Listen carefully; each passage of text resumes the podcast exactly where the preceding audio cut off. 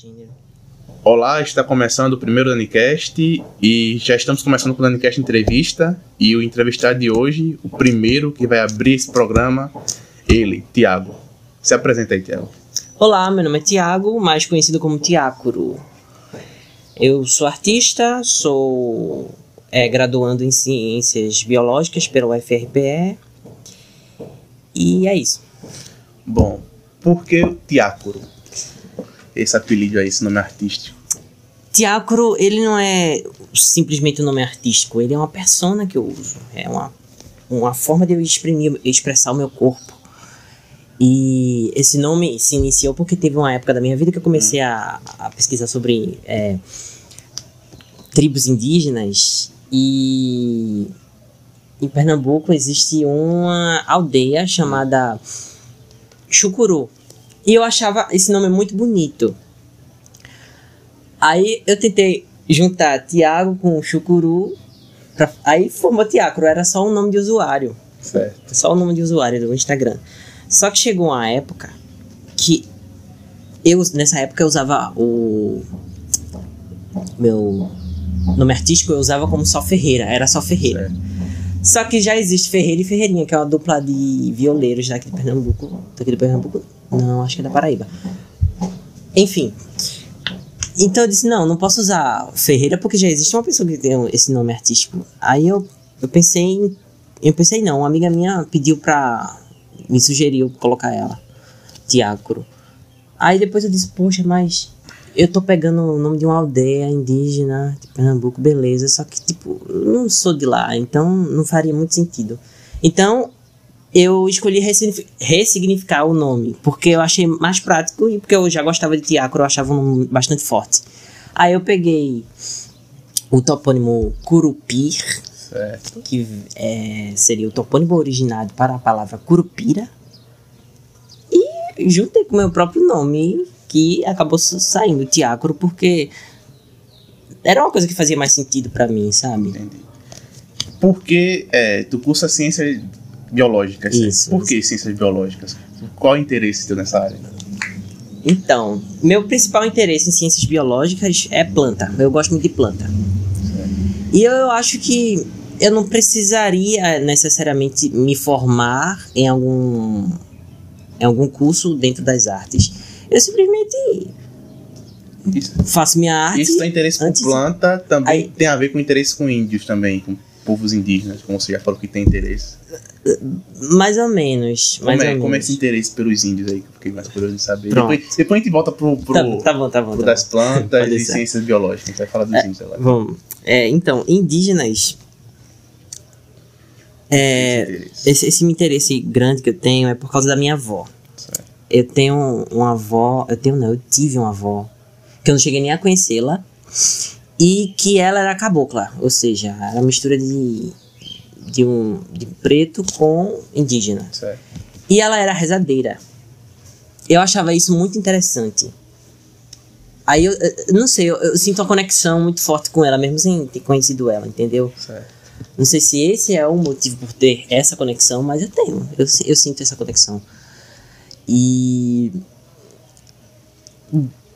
Dentro da, da, da miscigenação brasileira, os indígenas estão dentro. E foram eles que, que, que dominaram o Brasil antes São os de. donos dessa terra, né? E são os donos dessa Donos dessa terra, exatamente. Aí vamos voltar para o assunto ciências biológicas. Aí você gosta de plantas. Por seu interesse por plantas, aí você entrar no curso de ciências biológicas. É, não só por isso, mas também porque eu, eu, eu queria ser professor também. Eu tenho, Professor? é, eu tenho vontade de fazer arte e também de ser professor. Aí já que citou arte, a gente vai entrar no ramo da arte. Qual, Minha nossa. qual, qual é o seu processo artístico? Você é artista o quê? Como é que fotografia, é ator, Ah. músico? Como é que você se identifica como artista? Eu me identifico como.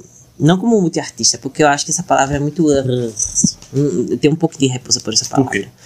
Porque multiartista é como se cada tipo de arte fosse muito técnica, e às vezes uma arte não é técnica, a arte é você sentir e se expressar.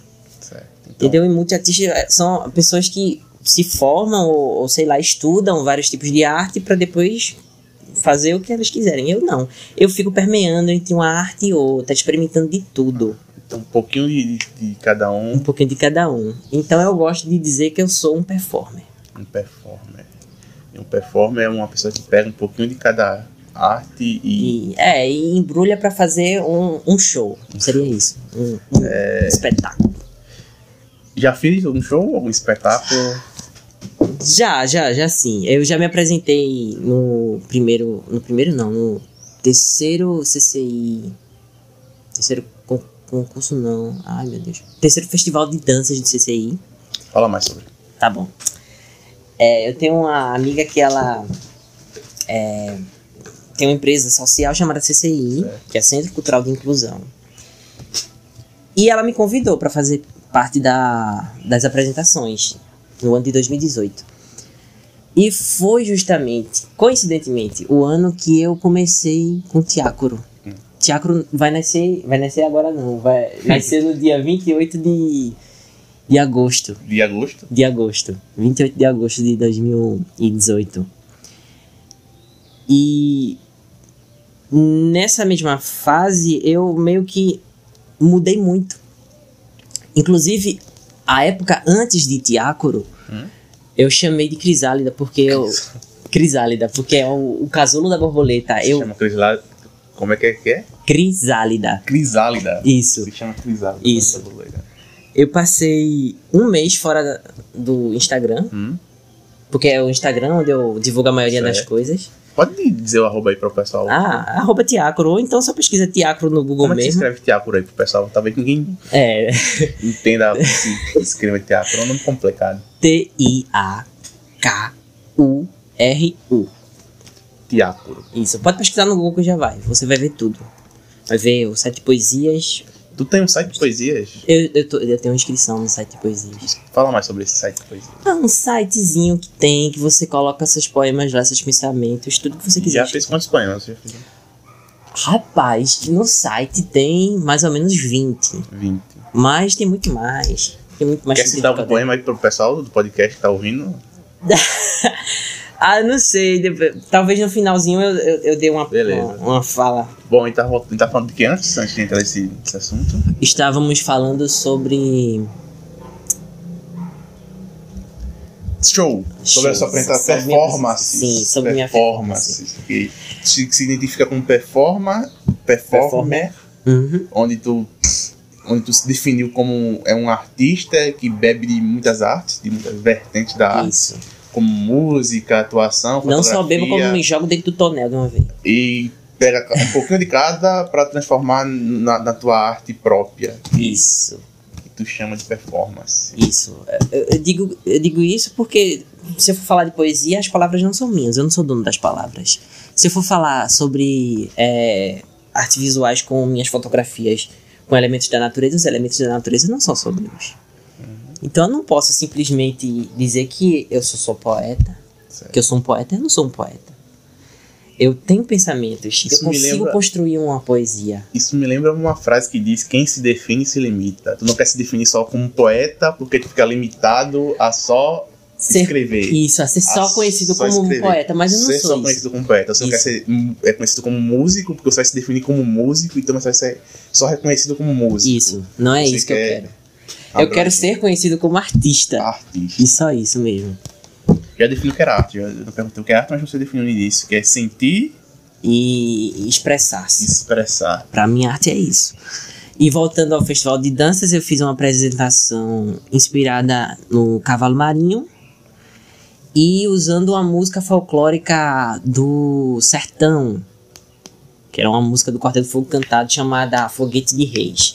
Essa música ela mistura coco com outros folguedos da, da região. E eu coloquei um pouco dan da dança do cavalo marinho na apresentação e estava vestido com a roupa que eu produzi pro evento, meio como se fosse um pássaro, Um passo. um pássaro, e chamei de Tangará, Tangará. porque eu, eu, eu pensando em pular do palco na hora da apresentação. E Tangará em, Hum. é, em tupi significa o que pula, o saltador. Então eu quis juntar Essa tudo apresentação foi em 2018. isso, 2018. Meses no finalzinho. depois de tu aceitar essa tua, teu nome artístico Teacuru. Isso. E foi, foi onde esse, show, essa apresentação? Foi no Clube Municipal de No Condado. Clube Municipal de Condado. Isso. Tem algum, quais são teus sonhos? Quais são tuas metas? Ah, minhas Como metas. Tu, tu é artista, o que tu pretende criar de grande? Artista gosta de criar. É, eu gosto de criar, né? Qual é o que tu chama, tipo, aquele, a tua criação tão aclamada que tu quer tanto fazer? Um disco visual. Um disco visual. É, porque eu vou juntar tudo que eu gosto. Eu vou juntar. Música, Eu vou juntar música, eu vou juntar Performance, dança, performance. atuação, assim. Isso. dança. Dança. Vou juntar. Sei lá, caracterização, que eu gosto bastante também. É. Vou juntar tudo, vou juntar eu tocando É, pandeiro. tipo, vai ser tipo aquele álbum do Thiago York, que é. Que cada, cada música tem um seu clipe. Tá mais pro de Beyoncé, mas é mais ou menos isso mesmo. Eu não, eu não consumo Beyoncé. Não, tudo bem, tudo bem. Terminamos o podcast. Qual foi, tipo, o maior, a maior performance, a maior arte, vamos definir assim, que tu já fez até hoje? Tipo, até hoje. Ah, digamos a minha preferida. A tua preferida, exato. Então, acho que quer queira, quer não queira, fotografia é a, a- a minha principal. O meu principal meio de, expre- de expressão. Hum. E é uma coisa que eu gosto bastante. Inclusive, meu celular tem mais de, de, de seis editores de, de vídeo e foto. Queria, o celular não, não pega nada Não, no mas- aplicativo. Eu tô usando. É, detalhe, estamos usando o celular dele pra gravar essa entrevista, esse podcast. mas não, faço política, não sei porquê, mas veio, não. veio a cabeça. Do nada, o bicho é Veio- muito veio, veio na cabeça falar de política. É, o cenário atual da política brasileira contribui para os artistas? Tu, como é qual é a tua opinião sobre isso? Como é que tá? Ele, o, o, o governo em si, a, a política atual, incentiva, dá apoio aos artistas nacionais? Ou é muito pelo contrário? Como é que tu vê essa questão do governo, do Estado, com, com a classe artística. exatamente. Vamos lá. Eu acho que o Brasil nunca realmente teve apoio com arte. Porque se tivesse apoio com arte, as pessoas que começavam arte não tinham tanta dificuldade assim. Não tô falando no sentido das pessoas não consumirem a sua arte, mas os incentivos que são dados são a pessoas que já estão com a carreira mais ou menos criada. São com pessoas que são pouco conhecidas, mas já, já vivem de arte, já conseguem viver de arte. Os, arti os artistas que querem começar não têm apoio nenhum.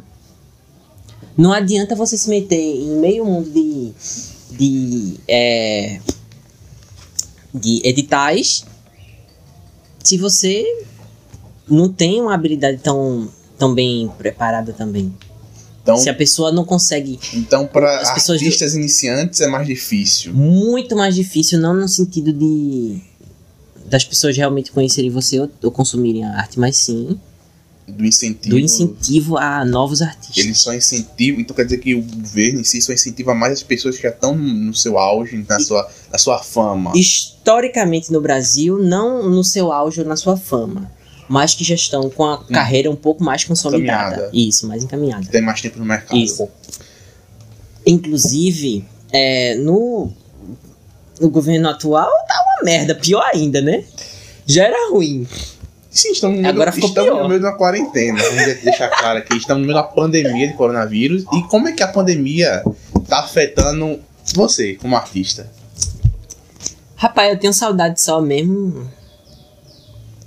de tentar me apresentar em alguma coisa.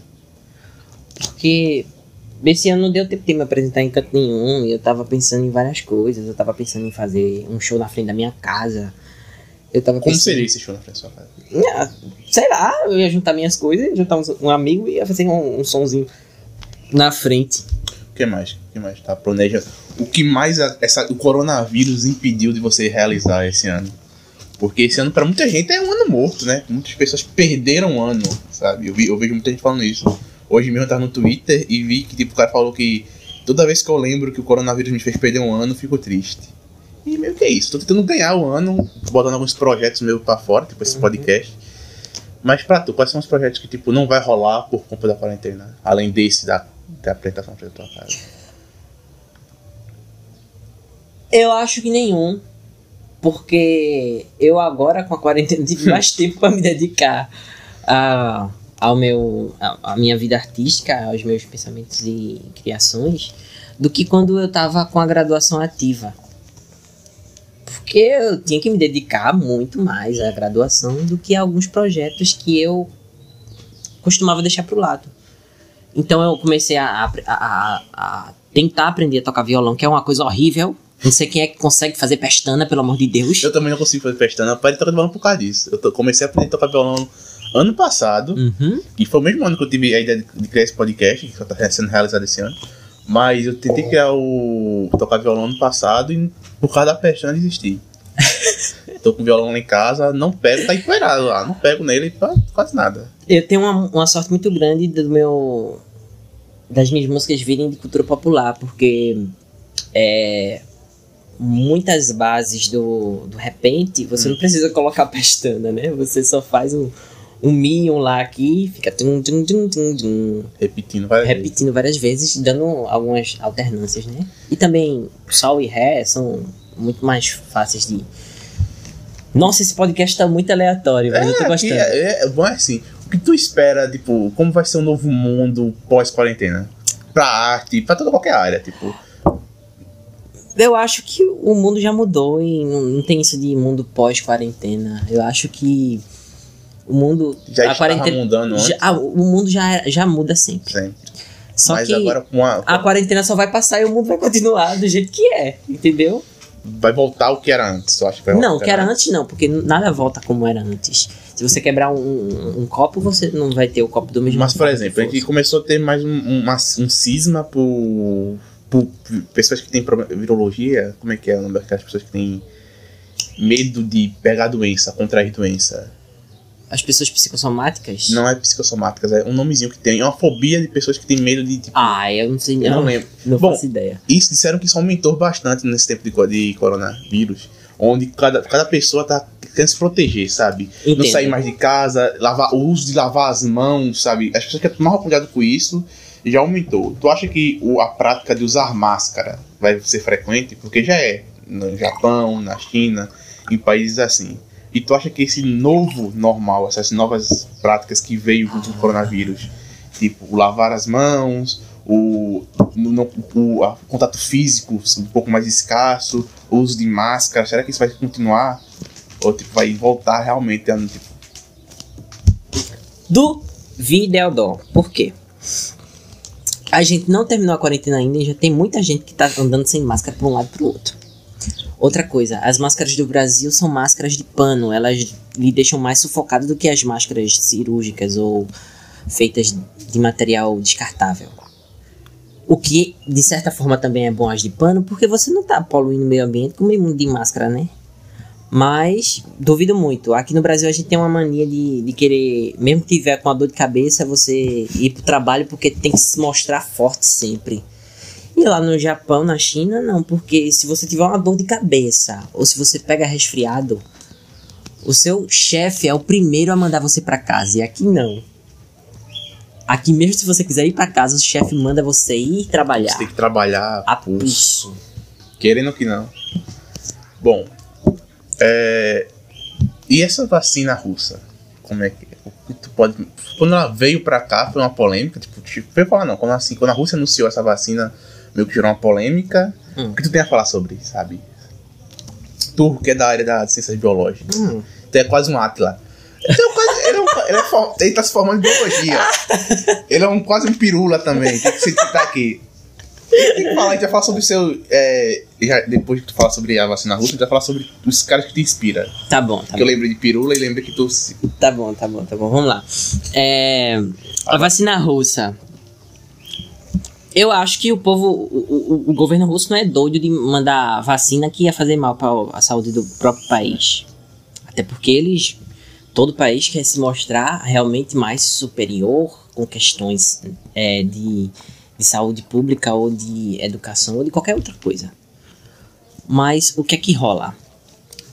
É, rola que se eles fizeram as pesquisas e o resultado foi bom, então, quem sou eu pra dizer que a vacina não é, é, não é boa? O que tem que se analisar de verdade é se vai valer a pena a gente investir tanto em vacinas que a gente ainda não sabe se tem Tu tem acompanhado muito o cenário do coronavírus no Brasil? Vendo muitas notícias sobre? Porque eu, no começo do- da pandemia, eu tava vendo muito e, tipo, isso tava meio que afetando, sabe? Ah, tá um caos, todo mundo vai morrer. Isso tava mexendo muito com o psicológico meu Sim, a E mídia eu- fez isso com a gente, e relaxa. com muitas outras pessoas. Eu, fiz- eu vejo, vejo no- é, pessoas falando no Twitter. Sim, o Twitter é minha fonte de informação do mundo. É, lá dá pra você ir pra qualquer outro Mas site. eu tava vendo lá no, Twitter que o pessoal tava falando, poxa, é, ver notícias sobre a coronavírus tava me afetando. Tava que tava te afetando. Então, eu queria me, primeiramente, saber com o que eu tava lidando. Ou tentar entender como é que as coisas aconteciam. Porque eu não sabia tanto, assim, sobre epidemiologia. Na, na, na escola a gente estuda um pouquinho, mas é muito brando. Principalmente no ensino básico de escola regular pública. Então, eu queria principalmente só entender como é que as coisas funcionavam e depois disso eu parei de ver contagem de mortos. Eu parei de ver é, quantas pessoas tinham sido curadas. Porque pra mim não adiantava mais nada aquilo. Eu não ia poder ajudar os cientistas. A única coisa que eu comecei a falar era, pessoal, vamos Batei ficar mais palma em casa. Na sua casa pra, pra ajudar, pra ajudar hoje a gente a eu saúde. tava na macaxeira, lá no Alto Buriti, e teve panelaço a favor dos, dos enfermeiros. Os enfermeiros. Foi muito engraçado. Foi muito engraçado. O cara, o cara gravou um áudio e colocou numa caixinha de som. Isso aí, a panela. Pá, pá, pá, pá, pá, pá, pá, pá. Foi muito interessante essa, essa coisa tô doido. Pera aí, desculpa, eu sou muito prolixo, eu me atropelo muito. E- Foi exatamente isso que eu É, fiz. e tava sobre. É, eu- quando eu vim pro interior, em abril, é, eu fiquei é, reacendendo outras coisas quando eu era pequeno, sabe? Tipo, olhar o céu, ver as estrelas. Lá em Recife não dá pra ver muito direito, não, porque é muita luz, é muita poluição visual. É. Aqui não, aqui no- dá pra ver um pouco da mancha da, da Via Láctea. Não dá pra ver muito, mas dá pra ver um pouco da Será que mancha. dá pra ver? Não tá, não. Dá, dá sim, depois eu te céu noite. Um dia eu te mostro. Bom, então eu acompanhei muito o Atla, o Atla Mariano, Marino, E a Marinho. e a Marino, esse biólogo, pesquisador, podcast, youtuber, aquele cara, nosso Deus, está nos salvando do, da, glória, da- glória, glória. do coronavírus. Salve, eu acompanhei Atila. bastante ele. Aviate. E eu sei que tu gosta do, do, do Pirula. O Pirula é uma inspiração pra tu. É, mas Fala, fala mais aí sobre o Pirula. E sobre, não só o Pirula em si, mas to- todas as outras inspirações que tu tem. vamos lá. No meio, tipo, eu sei que no meio da biologia tu tem o Pirula. É, eu tenho bastante inspiração nele. É, eu conheci o Pirula naquela época do. da. Da polêmica que teve com a Fatos Desconhecidos. Porque eu consumia muito as, a Fatos Desconhecidos. Eu acho que todo mundo já teve sua Já- fase já- Fatos já Desconhecidos. fase, fatos. Aí o que é que rolou? Ele falou uma coisa que eu disse, poxa, faz sentido. Aí eu comecei a ver outros vídeos dele, né? Uhum. Quando eu fui ver, ele realmente fazia o que ele criticou na Fatos Desconhecidos, que era colocar ali ó, no, no, no link do vídeo, colocar referências. É como se ele estivesse fazendo um trabalho acadêmico realmente de divulgação científica, só que usando o YouTube como plataforma. E ele já estava fazendo isso há muito tempo, muito antes de Felipe Neto bombar ou coisa parecida. Aí eu achei isso incrível. Eu comecei a gostar dos vídeos dele. Ele era um professor que não era formado exatamente em licenciatura, mas ele da- também dava aula, palestras. E de toda forma, a academia científica ela é muito boa em dar palestras. Quais são todas as inspirações além do Pirula? Ah, na biologia, eu tenho uma professora daqui de Condado chamada Solange Bezerra. Quer dizer, Solange Almeida. Eu, confundindo música com biologia, mas enfim. É, eu tenho também um artista. Olha, já, já vai entrar arte também. Pode ser qualquer. Vai. Vai na fé, fala todo, todo mundo aí, artista. Pronto, vamos lá. É, tem Todo um, mundo que te inspira a ser uma pessoa melhor, a, a ser realizar teus sonhos. É, na, no Amazonas existe o Ira Sodoma. Quem é o Ira?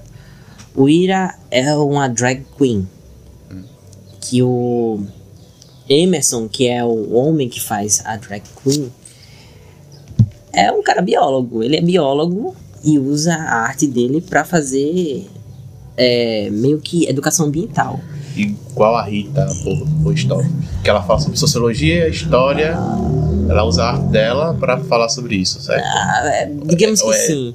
Digamos que sim. Mas o, o- o fato é que eu, que eu fiquei mais impressionado ainda é que eu já, comecei, já tinha começado a fazer educação ambiental com meus trabalhos artísticos inspirados em outros trabalhos de Auro Aura e de Alma Negró. Quem são esses? Vamos lá. Alma Negró, performer, artista, maquiadora, lá do São Paulo, lá de São Paulo. E Auro Aura, hoje em dia minha amiga, é lá de Recife. Ela faz o quê? Ela é artista visual e trabalha principalmente com performance e fotografia. Não ela tirando as fotos, mas ela sendo fotografada. E a Ouro Aura aconteceu justamente depois do nascimento de Tiácoro, mais ou menos em julho, quando eu ainda estava dentro do casulo. É, ela fez um clipe pro Cordel do Fogo Cantado, que eu já conhecia há muito tempo, que era uma inspiração poética e artística para mim. É por isso que eu digo que eu não, não, não gosto de, de me colocar dentro de uma caixinha só de tipo de arte. Porque uma coisa vai levando a outra, que vai levando a outra, que mistura tudo junto num bolo só. Por exemplo, eu conheci o do Fogo Cantado assistindo cinema com Lisbelo e o Prisioneiro. Aí disso eu fiquei numa noia de escutar cordel, de escutar cordel, de escutar música do, do Nordeste, música pernambucana, folclórica. Aí eu fiquei com a noia de começar a escrever sobre. Aí depois volta pra parte musical que vem o- essa artista performance, uma performance incrível que eu achei arretado demais. E que me levou a ser quem eu sou hoje, o artista que eu sou hoje, tudo isso, entendeu? Todas Falou essas inspirações. É, tu se inspira muito na, na cultura nordestina, na Uhum. nacional. Aí tu falou Lisbero Prisioneiro, aí um filme Uhum. nacional muito bom que, já, que eu já assisti. E o que tu acha do cinema brasileiro, do cinema nacional?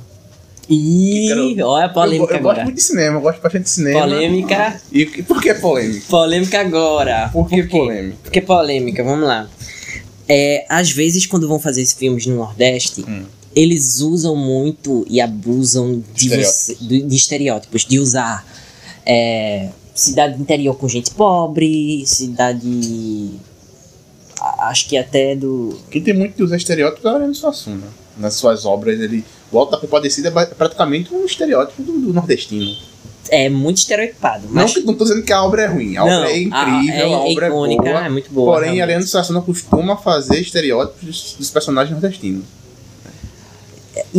Mas é porque, assim, é, quando o Ariano Suassuna fez o, o Alta Compadecida, ele estava retratando uma cidade do interior dos anos 30. Então era muito diferente do que a gente acha é, hoje em dia no interior. O interior hoje mudou bastante. Certo. Hoje em dia a gente não tem uma só padaria no, no, no coisa, não tem uma igreja com um padre que manda na cidade. É claro que subjugado pelo pelo coronel da cidade. Não, não existe isso hoje em dia. Existem ainda os mais ricos e o coronelato ainda não acabou no Brasil, claro que não. Aqui em Contado a gente tem exemplos que eu não vou citar aqui para não ser processado, mas é, basicamente o não todo, mas quase todo filme que vem se passar no Nordeste trata uma cidade do interior que tem seca, que tem só pobreza e não mostra muito a riqueza tanto cultural quanto é, social das pessoas.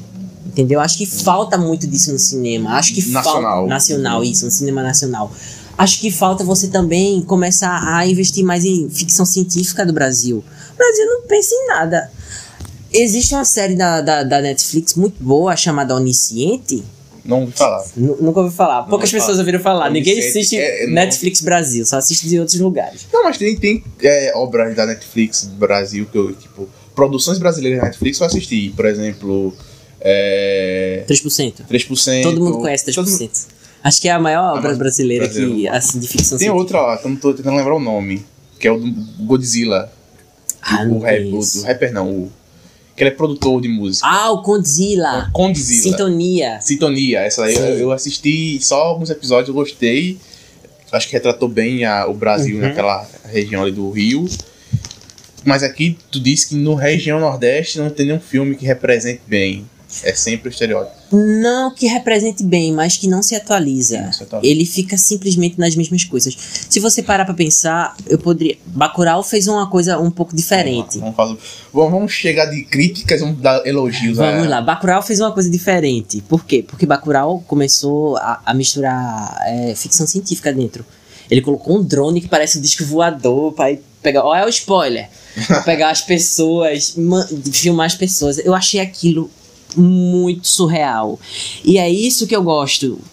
Eu gosto de surrealismo. Eu gosto de você sair dentro daquela bolha de só mostrar Realidade. que a realidade é pobre. É, que Que o pobre só é sofrido. Usar a imagina- alegria. imaginação. Vamos, é, Bacurau, teu filme preferido brasileiro?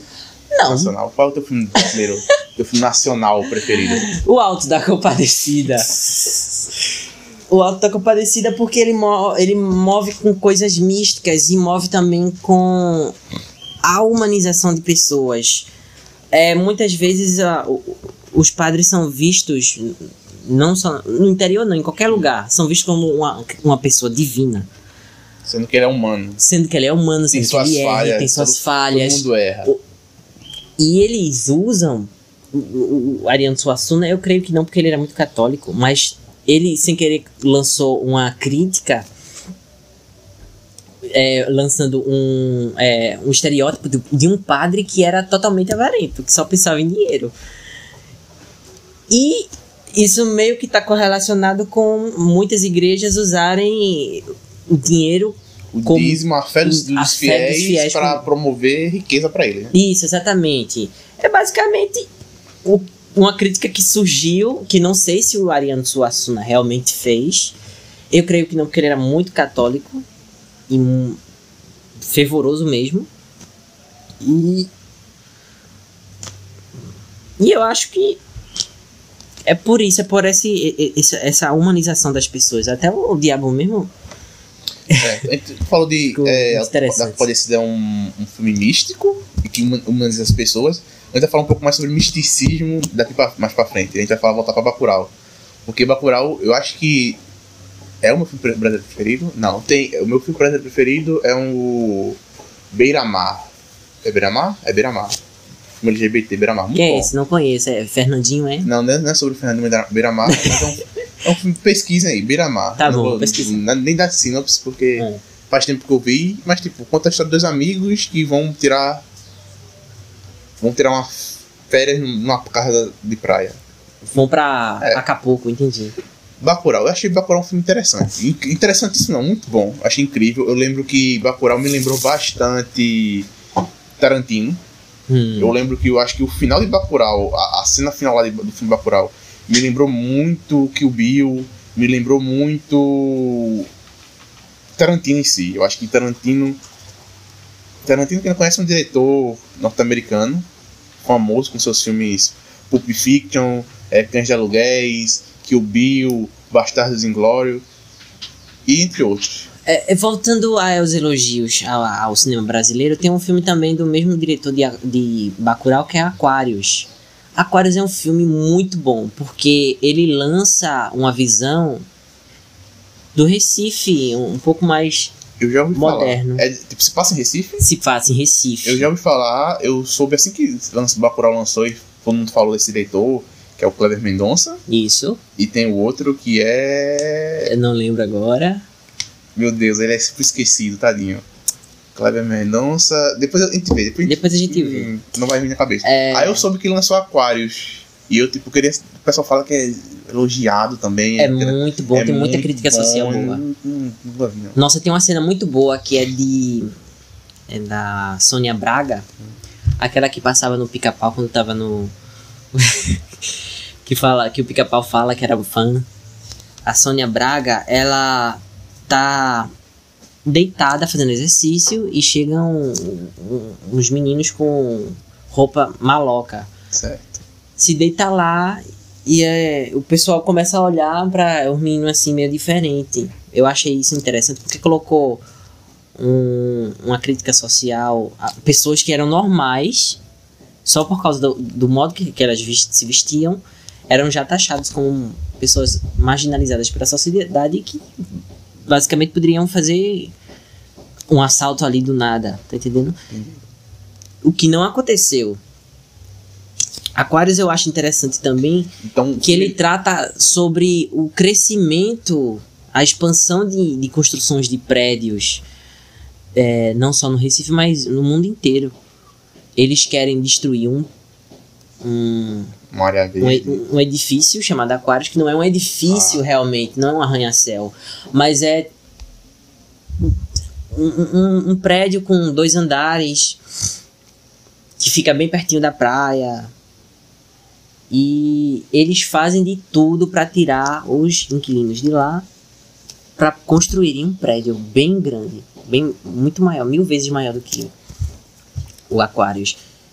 E eu achei isso incrível porque a gente não pega só questão disso, mas a gente pega também de invasões a indígenas para construção, de fazendas que depois vão lucrar um dinheiro específico em alguns anos e depois deixam a terra acabada. Eu vejo isso também em fábricas que começam a, a que, que a galera investe, constrói, polui. Quando polui não tem mais água, fecha, deixou só o ambiente horrível, aquela região horrível. Prometeu emprego, prometeu isso, prometeu aquilo, e no final nada foi beneficiado de verdade. Porque se tivesse sido beneficiado, teria passado muito mais tempo. E esse lance de aquários me despertou isso também, sabe? Esse ativismo Esse, é, esse, da natureza. De pre- é, Ma- Mais é ou menos, não é bem um ativismo porque eu não consigo realmente fazer alguma coisa efetiva assim. Eu consigo ir nas pessoas, catucar um pouquinho pra tentar eu não conscientizá-las. considero um ativista das causas na- naturais, da- da- do meio ambiente. Não, porque eu realmente não, não vou pra ação. Certo. Ainda não, pelo Hum. menos, né? Ainda não Mas posso me pretende? considerar. Talvez sim, talvez sim. Eu, eu, me meta na frente de, um, de uma bala, não sei. Talvez eu, eu- de- defesa da natureza, do meio ambiente. Pode ser que sim. Você é Principalmente. vegano? Se eu sou vegano? Sim. Não, sou não. Come carne. Como Qual- carne, a Qual, alimentação. qual a tua visão do, do veganismo? Ó, Qual- vamos lá, vamos lá. Você pode comer só verdura se você quiser, se você não quiser. É, comer coisas de origem animal, tudo bem. Agora, se você for falar pra mim que é que não vai comer isso porque tem pena de um bicho ser morto por causa disso, por causa daquilo, então você não deveria matar uma barata, você não deveria matar uma muriçoca, porque elas também têm. é, elas também sentem, elas também têm Vida? vida, elas também têm. Elas têm um corpo totalmente sensorial. Então elas sentem dor quando você dá uma lapada. Não só isso, é. Uma cobra. Tem gente que diz, ai, eu não vou comer um boi porque o boi foi morto. Aí o, o, o boi morto, ele era muito fofinho, só que quando vê uma cobra vai lá, mete o pau e, pronto. Só mostra o pau e, da, e O espanta ciclo da vida, tipo, nascer, reproduzir, morrer, tipo, a morte sempre tá presente. Minha visão sobre o veganismo. Sim, sim. E eu acho que os animais, sem ser irracionais, uma cobra, um leão, Uhum. um lobo, eles caçam, eles matam outros animais. E nós, como animais, fazemos o mesmo. Acho que isso é natural. Quem quer ser vegano, seja, mas.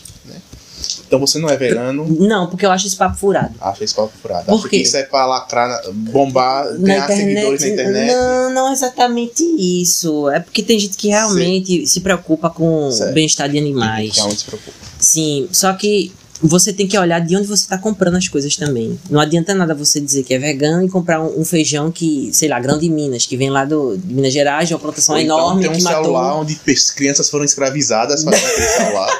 E você está aí. Tá assistindo muitos Simpsons, tá? é... Basicamente, basicamente é isso. Tipo, eu- às vezes eu acho muito papo furado. Porque você não tá plantando na sua casa pra fazer isso. Até porque tem gente que. A maioria dos veganos são a galera, galera classe média que podem ter condições de comprar uma, não é, ba- né, não é barata. Não adianta vir com essa historinha de dizer que. Ai, mas porque eu sou pobre e eu posso é, comer comida vegana, porque tem um jeito que a gente pode. Não sei o que. Não adianta.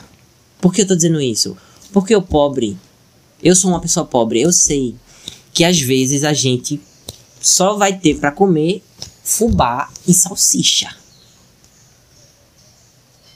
Por que eu tô falando isso? Porque eu já passei por muita coisa nessa vida, apesar de ter só 20 anos.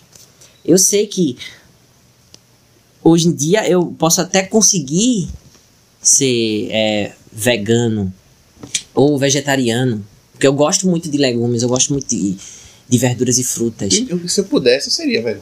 É, Eu, gosto, eu acho a causa interessante. eu acho a causa interessante, causa mas acho que na hora da prática ninguém vai conseguir. Eu, eu- eu gosto de carne, não pra Eu também gosto de carne gosto de e não carne. tenho pena de, de Não, matar nem uma galinha. Por que eu tô dizendo isso? morrer, morreu. Porque é natural você matar um animal pra comer. Isso é natural. Eu gosto de, de respeitar muito as leis da natureza. Claro que às vezes a gente não pode ter controle sobre tudo e o modo que a, a sociedade da gente vive hoje em dia é de muitas vezes a gente não conseguir conter algumas coisas para favorecer a natureza. Isso aí eu tenho, eu tenho noção. Por exemplo, sei lá, é, o lixo que a gente faz. Não adianta de nada eu separar o meu lixo aqui se a minha cidade não tem coleta seletiva. Eu ia separar, colocava lá na frente, sei lá, etiquetava tudo. Chega lá, o, o caminhão do lixo ia passar, ia levar Exato. tudo de uma vez e não ia adiantar de nada, entendeu? Esse é o problema. É o modo que a sociedade vive e nos obriga a fazer algumas coisas que a gente não deveria fazer. Aí cabe a gente fiscalizar e cobrar.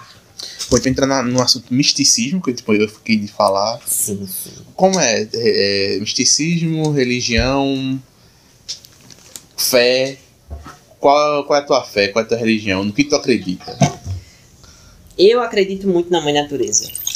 Fala mais sobre. Como- Como assim acreditar na mãe natureza? Na mãe natureza, eu acho que Deus, se for criador, é, é Deus a criadora. É a natureza. É uma mãe, Deus- realmente é. É uma mulher onde ela, tipo, é a natureza. Deus É, Deus é a natureza. Deus é a natureza. Pra mim é isso. Aquelas- é, como é que posso explicar? Vai, explica mais a filosofia. Tá bom, minha filosofia é a seguinte. Essa é uma filosofia que eu junto sonhos que eu tive também. Como assim sonho que tu teve? Sonhos, eu acho, eu sou, eu sou, cada um tem sua superstição. A minha maior superstição, que eu que tipo não é explica, não tem explicação, mas eu acredito, Hum. são os sonhos. Quando eu sonho alguma coisa e às vezes aquela coisa faz sentido ou eu consigo interpretar alguma coisa do sonho,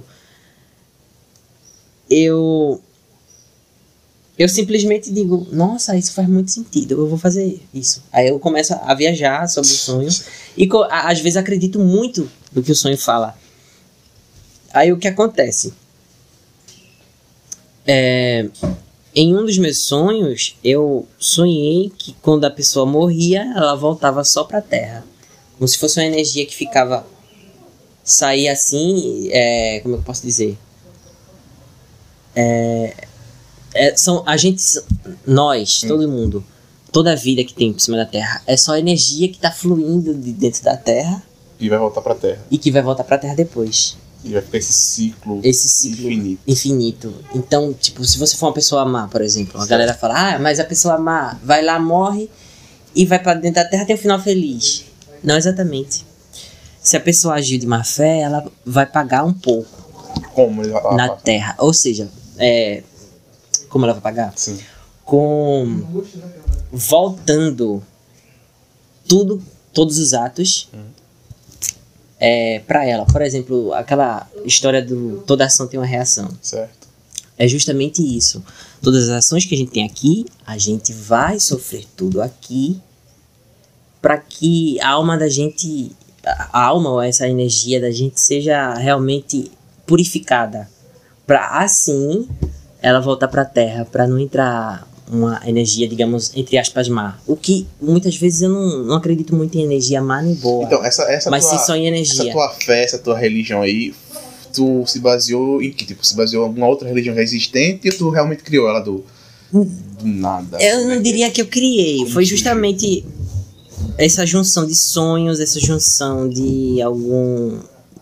de do imaginário de mu- muitas pessoas, muitas é, muitas aldeias de, pessoas arborígenes também, elas falam um pouco sobre isso. Bom, então chegando no final do podcast, tipo, a conversa foi muito boa. E aí, quais são as suas considerações finais? Quais são que tu tem para mais para falar? Eu queria Eu agradecer a conversa, né? eu ia é perguntar massa. o que é a vida, mas achei que tipo, vou ficar muito imitando uma bujanra. mas eu vou imitar. Eu Aí, uma pra- sua inspiração, né? Quando a entrevista for comigo, alguém me entrevistar, eu falo mais sobre. Mas como entrevistado aqui é, é Tiago, Tiacro, Uhum. a gente, ele que fala, a voz é dele. O que é a vida, Tiago? A vida é uma fagulha. É a energia que sai da terra e que a gente consome e ao mesmo tempo também se dissolve para depois voltar para ela mesmo.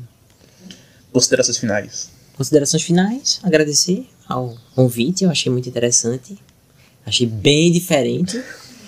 E eu tô doido pra ouvir já, minha gente, porque eu, tô, eu gosto de ouvir minhas Bom, vozes. também. então é isso, pessoal. O podcast vai sair em todas as plataformas, eu acho, mas eu sei que no Spotify vai sair. E esse foi o meu podcast. Desculpa qualquer erro. Tipo, é, desculpa nada. Desculpa nada, acontece, é um É a primeira papo. vez, é a primeira vez. É, é, eu tô saindo da virgindade no podcast. Oh, meu Deus. Então é assim mesmo. Erro é erro. e quem erra. erro- Eu erro porque eu penso. É dizer Fernando Pessoa, né? O espelho reflete certo porque ele não pensa. Porque pensar é essencialmente errado. Então é isso. Fiquem. Tchau. Falou.